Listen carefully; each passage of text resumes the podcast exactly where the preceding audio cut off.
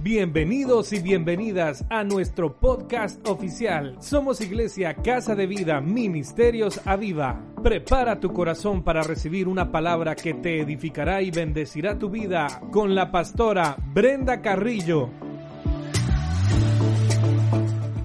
Todo tiene su tiempo.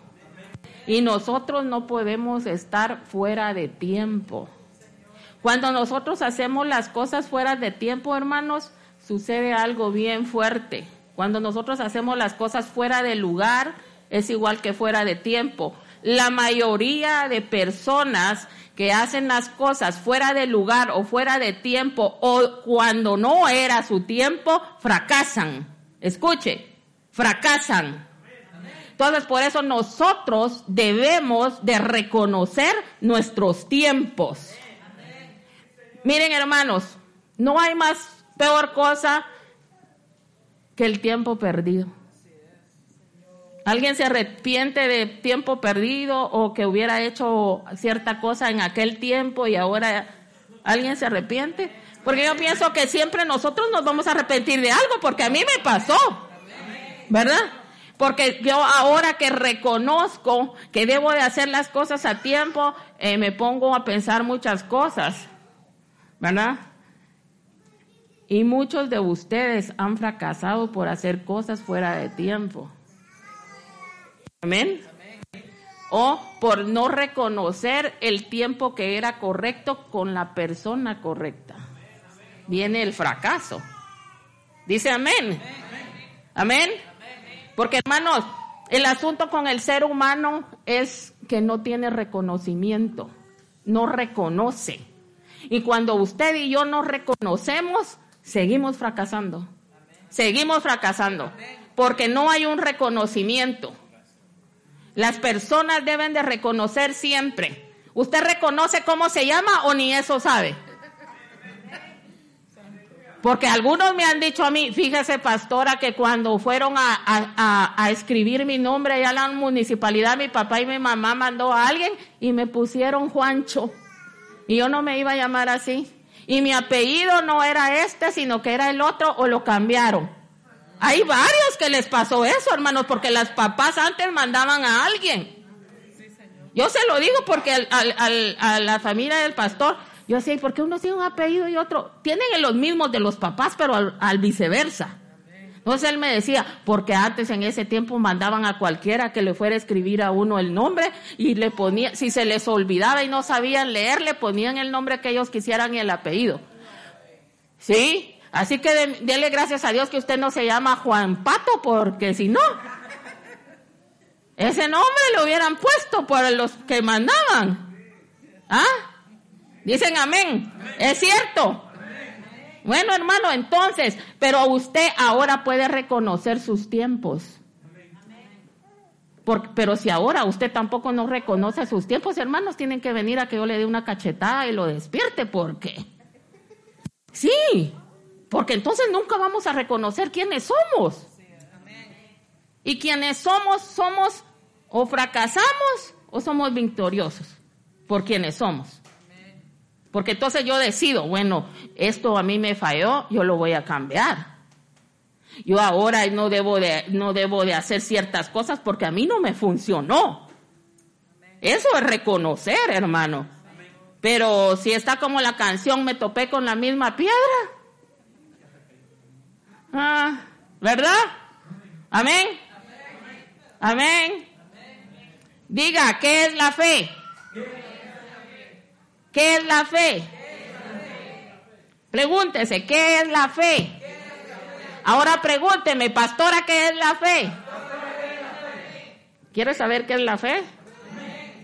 Hermano Rolando, ¿qué es la fe? ¿Qué dice la Biblia qué es la fe?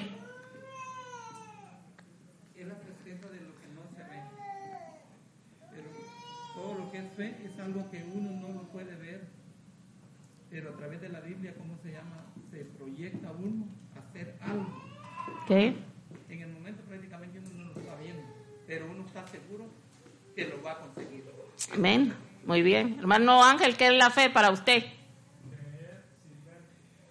Creer sin ver. Hermano Luis, ¿qué es la fe para usted?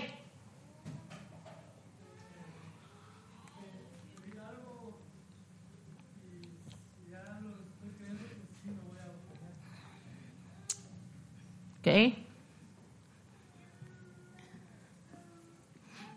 Hermana Mary, ¿qué es la fe para usted? Es, eh, la fe es creer en algo que no se ve, pero que sí en su momento se va a dar. ¿Ok? ¿Qué es, para, qué es la fe para usted? Es tener la confianza de que vamos a recibir lo que pedimos y tener la seguridad. ¿Ok? ¿Qué es la fe para usted, hermana Amanda?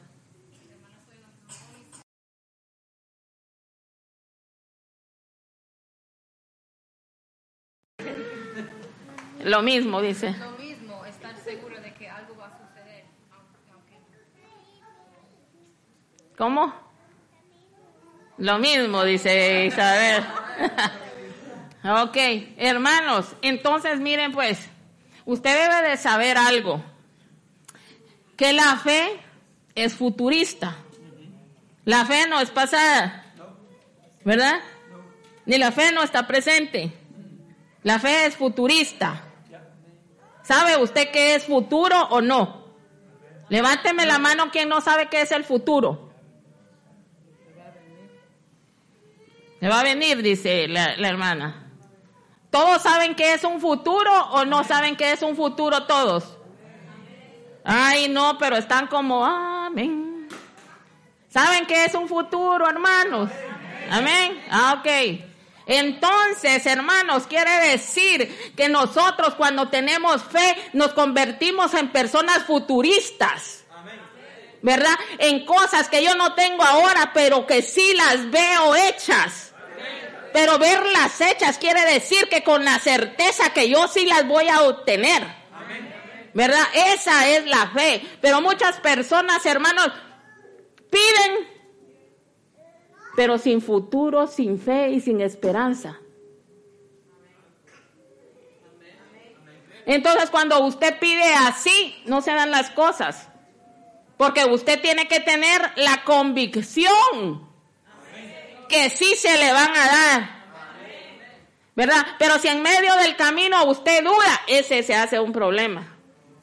Vamos a leer Hebreos 11:6. En Reina Valera, por favor.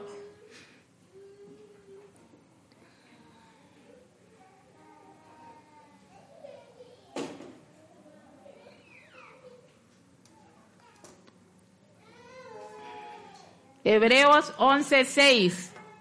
Reina Valera. Leamos, hermanos.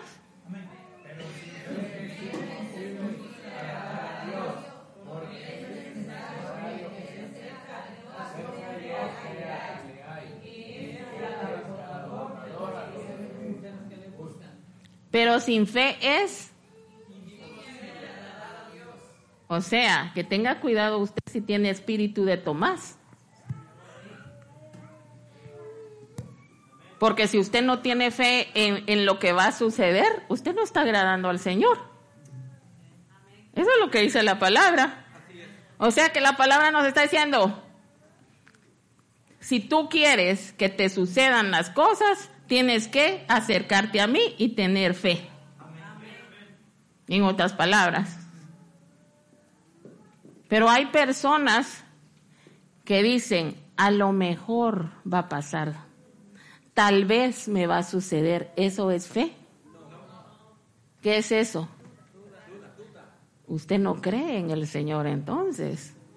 Mire hermano, ¿hay alguien aquí que quiera recibir sanidad? Levante la mano. ¿Hay alguien aquí que quiera ser sano? ¿Hay alguien aquí que quiera ser sano? Para el que cree todo lo es posible, dice la palabra. Reciba la palabra de sanidad porque el Señor dice, para el que cree todo es posible. Por fe, tú en el futuro vas a estar sano. Pero tenemos que creerlo, hermanos. Porque si no lo creemos, eso es, eso es, eso es fatal en nuestras vidas porque al Señor no le agradan las personas que no tienen fe. Eso el Señor no está de acuerdo con las personas que no tienen fe. ¿Hay alguno aquí que piense que no se va a levantar mañana? ¿O todos están con la disposición que yo me voy a dormir y mañana me voy a trabajar o voy a hacer cierta cosa? O usted se va a acostar y dice, mañana yo no voy a amanecer. ¿Ah? Pues fíjense que para, hasta para eso necesitamos fe. Porque quienes se, se acuestan y ya no abren los ojos. Pues nosotros necesitamos la fe para todo. Para todo necesitamos la fe. Y entonces la fe es que usted crea en el Señor. Que usted crea que lo que usted bueno, no voy a decir que lo que usted quiera, porque a veces queremos cosas que no nos convienen. Solo, solo por nosotros, por nuestro orgullo o por nuestro ego. Y hay cosas que por eso no se van a dar, porque son cosas que a nosotros no nos convienen. Así que siempre que usted pida, pídale al Señor en una forma de creer, pero le voy a decir algo que sea algo que lo beneficie a usted. No pida, hermano. Miren, hermanos, ¿quieren, ¿quieren oír un consejo, sí o no? ¿Quieren oír un consejo? Dejen de estarle pidiendo al Señor dinero. Dejen de estarle pidiendo al Señor dinero. Pídanle al Señor fe para hacer las cosas del agrado del Señor. Cuando usted tenga la fe necesaria, hermano, usted va a ser feliz, va a vivir en paz. Hay cosas que el dinero no compra. Y una de ellas es la felicidad, la paz. Y ni sabe qué otra cosa, hermano. Es tan difícil en estos tiempos encontrar quien lo ame a usted de verdad. O le aman el billete. No crean que por guapos tampoco. No les estoy diciendo feos. No, no les estoy diciendo eso. Les da risa. No, hermanos, yo no les estoy hablando. Mire, todos, yo no les estoy hablando de esa belleza, porque entonces van a decir los colochos como yo. Ah, cuidadito con mi pelo. aunque me miro pelo liso ahorita, pero soy colocha. Ah, cuidadito con aquellos que puyan también la mano. Entonces, hermanos, para todos nosotros, ¿el dinero se necesita? Sí. Todos necesitamos el dinero porque todos pagamos biles. ¿Verdad? Y si no pagamos los biles, nos sacan de la casa. Ah, pues, ajá. Entonces, hermanos, pero no debe de ser lo más importante en su vida. Hay personas que han desgastado tanto su vida trabajando que les viene una enfermedad en Ishkamik, Isik, no sé qué más, pero por ahí, por el Ik, van. Entonces, hermano, ahora sí entendió esa palabra, ¿verdad? Del Ishkamik. Ah, muy bien, hermana Amanda, todo está aprendiendo, ya sabe qué es el chucho, ya sabe. ah, sí, muy bien, hermana Amanda. Entonces, hermanos, el dinero lo necesitamos, pero no es importante. Usted, hermano, no puede dejar su cuero trabajando y después bien enfermo y ya no va a poder. Cuando usted no llega a su fábrica, a su compañía, a la tierra que labora o a cualquier lado y se murió, I'm sorry, le dicen. Es todo lo que le pueden decir. I'm sorry por dejar aquí los pulmones trabajando. Porque la compañía nunca le va a importar su vida. Pero hay uno que sí. Y ese se llama Cristo Jesús. Ah, ustedes ya saben, muy bien. Vamos entonces, vamos a, a, a, leer el Salmo 27, 13.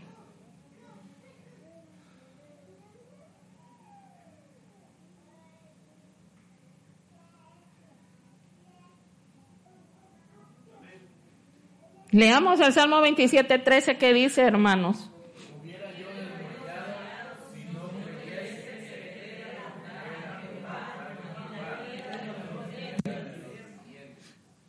Hubiera usted y yo desmayado si no miramos la bondad del Señor.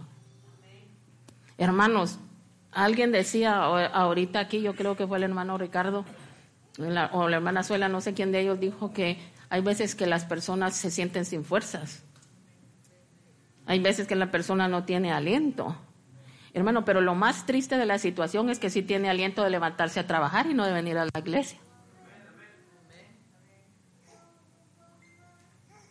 Entonces, usted debería de tener el aliento encontrado. Ajá. Usted también lo debería de tener así. Ajá. Entonces, her- hermanos, nosotros siempre vivimos una vida a la viceversa. Desalentados para venir a la casa del Señor, que es el que nos da la fuerza y nos da todo.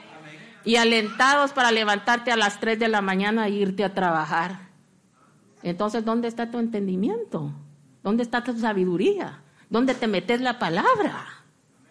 Venís a escuchar palabra martes, domingo, lunes, miércoles, jueves y viernes y sábado y domingo y a la larga estás sin fuerzas. ¿Dónde te metes la palabra?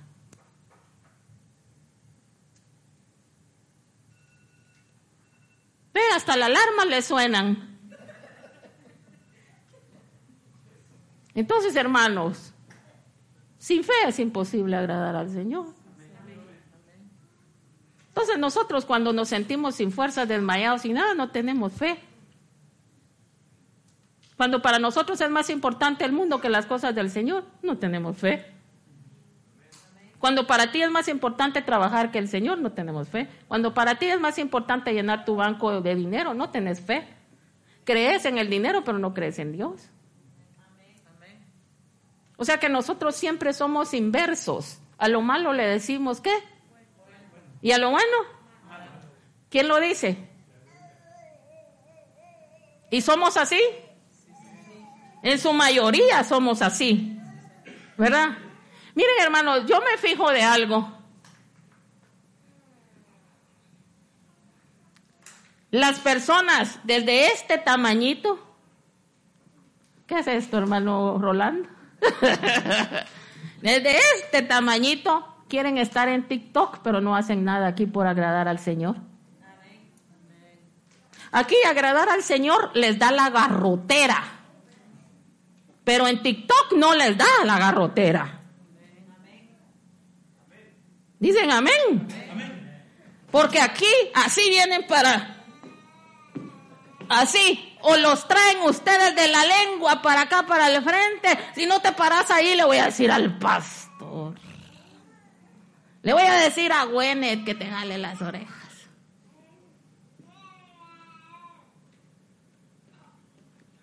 Como te agradan unas cosas, te debería de agradar el Señor.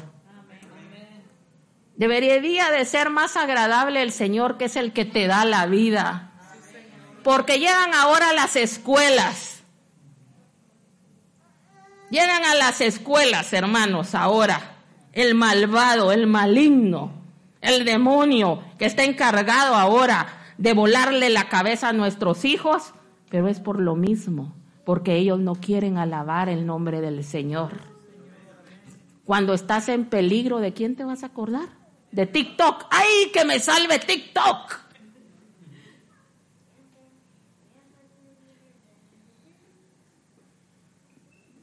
Esto suena feo, pero es la realidad que estamos viviendo. Suena irreal, pero es la realidad de nuestras vidas. En poco los padres ya no van a tener el control de los hijos porque el demonio ya lo tiene. Primero les debería de agradar las cosas del Señor. Cuando entendemos que Él nos da la vida, debería de ser del agrado las cosas del Señor. Dicen amén. Entonces el enemigo, hermano, se ha encargado de que nosotros perdamos la fe en el Señor y que nuestros hijos agarren por caminos equivocados y que los tengamos que agarrar hasta de la lengua para que vengan a la iglesia. Para hacerles hablar una palabra del Señor no se la sacás, pero anda a verlos en TikTok todo lo que hablan y hacen. Digan amén los padres. Porque es cosa que a la gente no le gusta que uno hable, pero es la realidad de esta vida. ¿Y qué vamos a hacer? Dicen amén. ¿Usted ha visto algún niño aquí gozoso brincando? ¿Ah? Y vienen con la gran cara desde allá como que si usted los trae al infierno cuando los queremos salvar del infierno que se está viviendo afuera. Ay Dios hermanos, este tiempo es el más difícil. Es el más difícil. El enemigo les quiere volar los hijos y usted qué va a hacer? ¿Qué está haciendo para eso? Miren.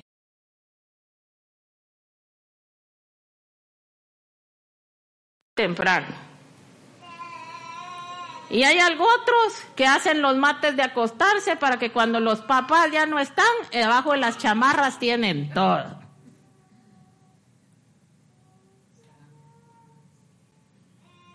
Dicen amén algo.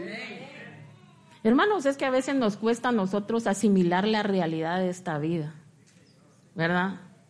Ahora yo miro muchas cosas y digo yo, ¿cómo les va a ir de feo a mis nietos? Si no lo saben dirigir, les va a ir bien feo. Y no a ellos, a los padres. Hermanos, los, los, ¿alguno quiere que le violen los hijos? ¿Ah? ¿Verdad que no? Pero en el camino que van, que no quieren saber de Dios, ¿qué les espera?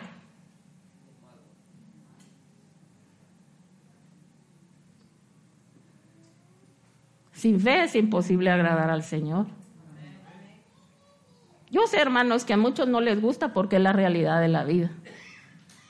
Y a muchos no les gusta porque es lo que se está viviendo. Y a nosotros cuando nos habla lo que nosotros hacemos, hermanos, nos da hasta diarrea.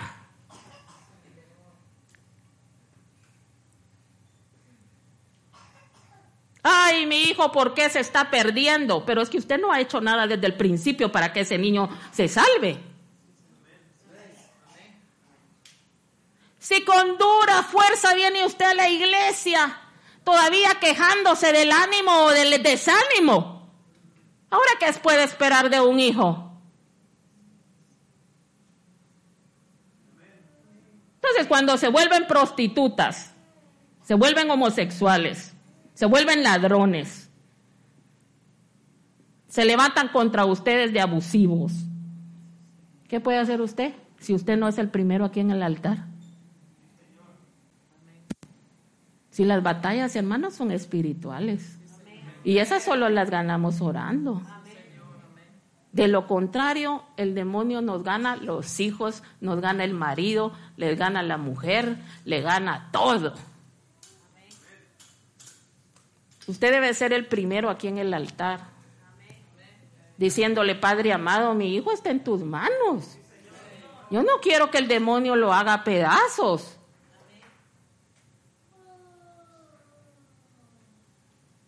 La mayoría de fracasos, hermanos, llegan a la vida del ser humano porque no hubo una guianza desde la pequeña edad. Desde ahí empieza el fracaso del todos. Ya los padres no pueden con los hijos, hermanos. Se les sale completamente de las manos. Y hay unos chamacos babosos que todavía se atreven a amenazar a los papás. Al pastor una vez un mi hijo, el de la mediana, el de en medio, le dijo, es que aquí se puede llamar la policía, papá. Y ni sabe qué le contestó el papá. Vos la llamás, pero yo te dejo a vos, pero bien sinchaseado. Le dijo, y la llamás si quieres hacer. No es que yo solo estoy diciendo, no estoy diciendo que te la voy a llamar, le dijo. Sí, porque ahí estaba el cincho colgado. Pero ahora, hermanos, así les hacen y ya están, ¡ah! Parecen gallos despavoridos. No, hermano. Usted tiene la autoridad. Usted tiene la autoridad. Usted tiene la autoridad.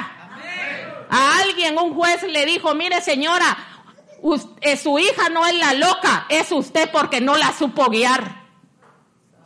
Así le dijo el juez. Porque ella estaba quejándose que es que yo no la aguanto, que no sé qué, que aquí, que allá. Así le dijo. Pero su hija no es la loca ni es la culpable de eso, le dijo. Es usted, porque desde pequeña no la supo guiar. Toma. Y eso mismo dicen los maestros allá en la escuela, cuando mira las actitudes de los hijos.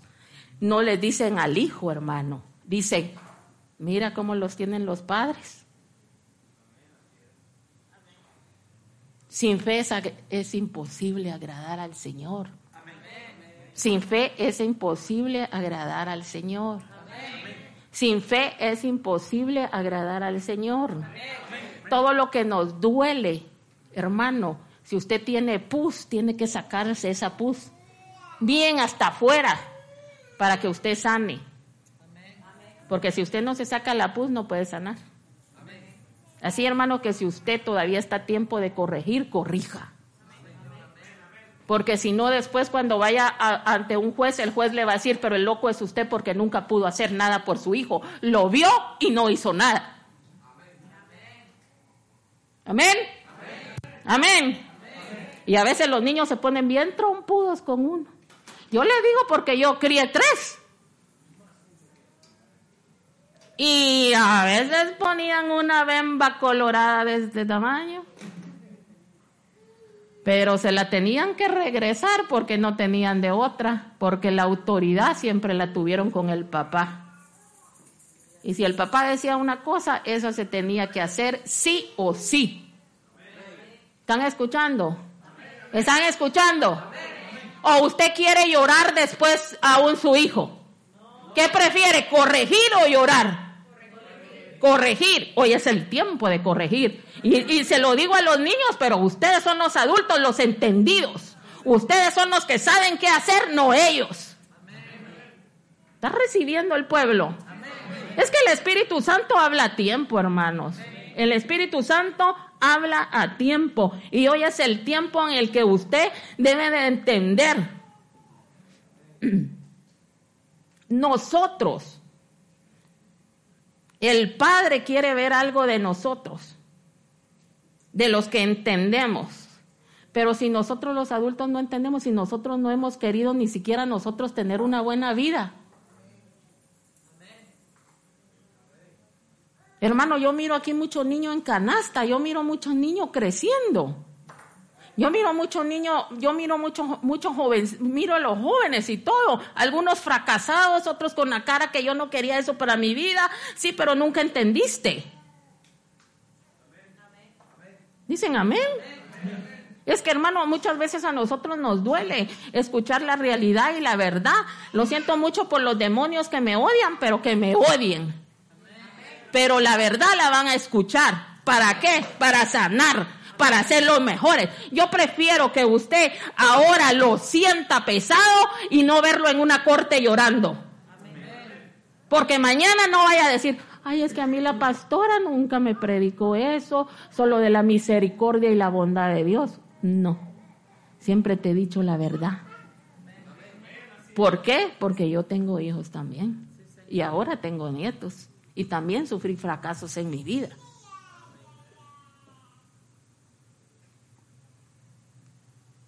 Sin fe es imposible agradar al Señor.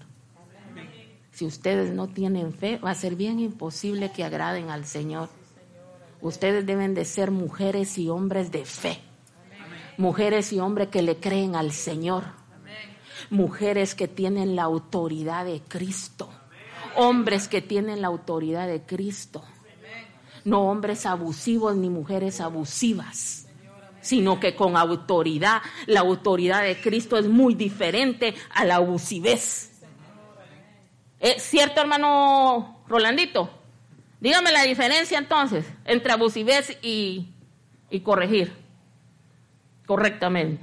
¿Cuál sería una forma abusiva? Abusiva. Ajá. Para mí sería, ¿cómo se llama? Pegarle a un niño sin ningún motivo. Eso sería, ¿cómo se llama? Abusivez. Pero cuando el niño está actuando mal y el padre no lo corrige, eso no es abusivez, sino que es corregirlo. Cuando prácticamente le da una su palmada ahí para que se calme. Pero si están los adultos, quieren darse los cuentazos. Sí. Y en este tiempo. Autoridad y abusivez son diferentes formas, son diferentes cosas. Usted puede ser una persona autoritaria cuando usted vive la vida de Cristo correctamente. ¿Ok? De lo demás, usted va a hablar abusiveces. Nada más. Mire, hermanos, yo hablaba con el pastor por, por algo que nos, que siempre personas que se ministran o algo con nosotros o, de otros lados o así. Yo hablaba con el pastor algo que sucede. Hay hombres que no dejan venir a la iglesia a la mujer. Que porque allá te vas a ver con el pastor, que porque allá vas a conseguir otra cosa, que no sé qué, que aquí, que allá. Como el león juzga por su condición. Una persona que ya está limpia y libre no va a estar pensando eso de nadie, hermano. Dicen amén. Cuando usted tiene una autoridad, vive la vida de Cristo, ya no está con esas babosadas. Porque usted es una persona limpia y ya no puede hablar así. Ahora si usted se juntó con una mañosa o con un mañoso, pues se aguanta porque eso escogió. Entonces tiene que aprender los dos a vivir la vida de Cristo para poder avanzar. Pero no me vengan con cuentos de que no sé qué, que aquí, que ahí. Claro que los, los que son mañosos siempre van a tener un pretexto, siempre van a hablar. Dicen amén. Sin fe.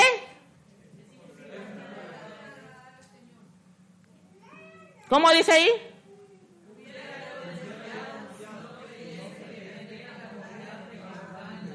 Nosotros debemos de creerle al Señor. Cuando usted le cree al Señor y cree que va a hacer verdaderos cambios en las personas, no desmaya. No desmaya. No desmaya. Cuando alguien le diga, le quiera servir como piedra de tropiezo para venir a la iglesia, sáquele la palabra. ¿Qué dice la palabra para los que sirven de piedra de tropiezo, pastor? Que es mejor que se amarren una piedra de molino al cuello y se lance al mar. Así que si hay alguno que no lo deja venir a la iglesia o le impide, que se vaya colgando mejor de una viga. Eso dice la palabra. Usted no puede servir de piedra de tropiezo para nadie, ni nadie le puede servir a usted de piedra de tropiezo, porque eso lo dice la palabra del Señor. Y nosotros tenemos que tener cuidado, hermanos, porque nosotros sin, sin darnos cuenta podemos servir de tropiezo de las personas. Porque nosotros nos podemos hablar mal de la gente y eso le sirve de tropiezo y usted tiene que tener cuidado. Más le vale, hermano, que no hable mal de nadie. Dice amén. ¿Está recibiendo la palabra? La palabra es para usted esta noche. Y para los que me están escuchando en Radio Poder y Gloria, la palabra del Señor esta noche también. Porque todos necesitamos ser libres para adorar al Señor. Todos necesitamos reconocer que nos ha impedido ser felices en esta vida. Hermanos, cuando sentimos ya tenemos 40 años. Y usted los 40 años infelices. Peleando con la vida, con el hombre, con los hijos y con whatever. No, hermano, usted está diseñado para ser feliz. Y yo hoy desata una palabra de felicidad para su vida. Que a usted nadie lo, lo volverá infeliz. Que usted no va a ser infeliz por nadie. Usted tiene que ser feliz porque vive la vida de Cristo, hermanos. Nadie tiene la autoridad de volverlo a usted un desgraciado y un infeliz. Ni, ni, usted no puede vivir bajo el yugo de alguien que no conoce a Cristo. Nadie que no conozca a Cristo tiene la autoridad para decirle a usted las cosas, porque muchos piensan que porque nosotros somos cristianos tenemos que agachar la cara. No, hermano. No, no tenemos que agachar la cara. Cuando usted ya ha aprendido a vivir la vida de Cristo, tiene la cara levantada, no el orgullo. Porque aparte saqueo cuando usted parece sapo, que, de todo se siente orgulloso y no tiene nada. Amén. Póngase de pie y pasa al frente. Esta noche voy a orar por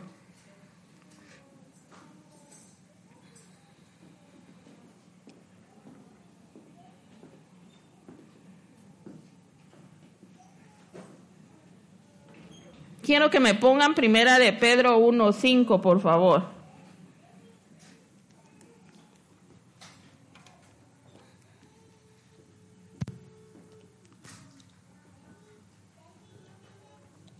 Primera de Pedro 1.5. La palabra fue para alguien esta noche, hermanos.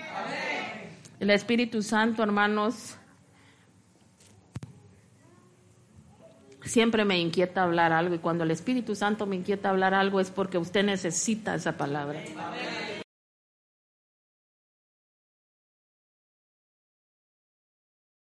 Que usted necesita reflexionar y vivir la vida de Cristo, hermano. Es porque a su vida ha llegado algo que lo está impidiendo. Leamos, acérquese más, hermano. Voy a estar orando esta noche. Que alaban de la base. Padre amado, lea, hermano.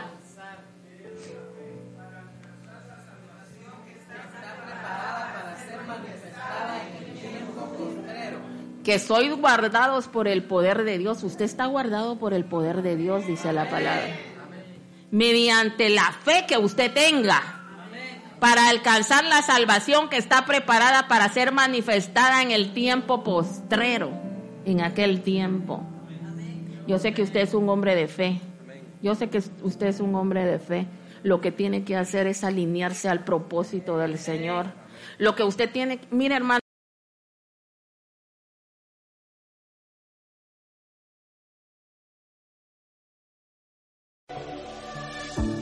Gracias por haberte unido a nuestra transmisión en vivo.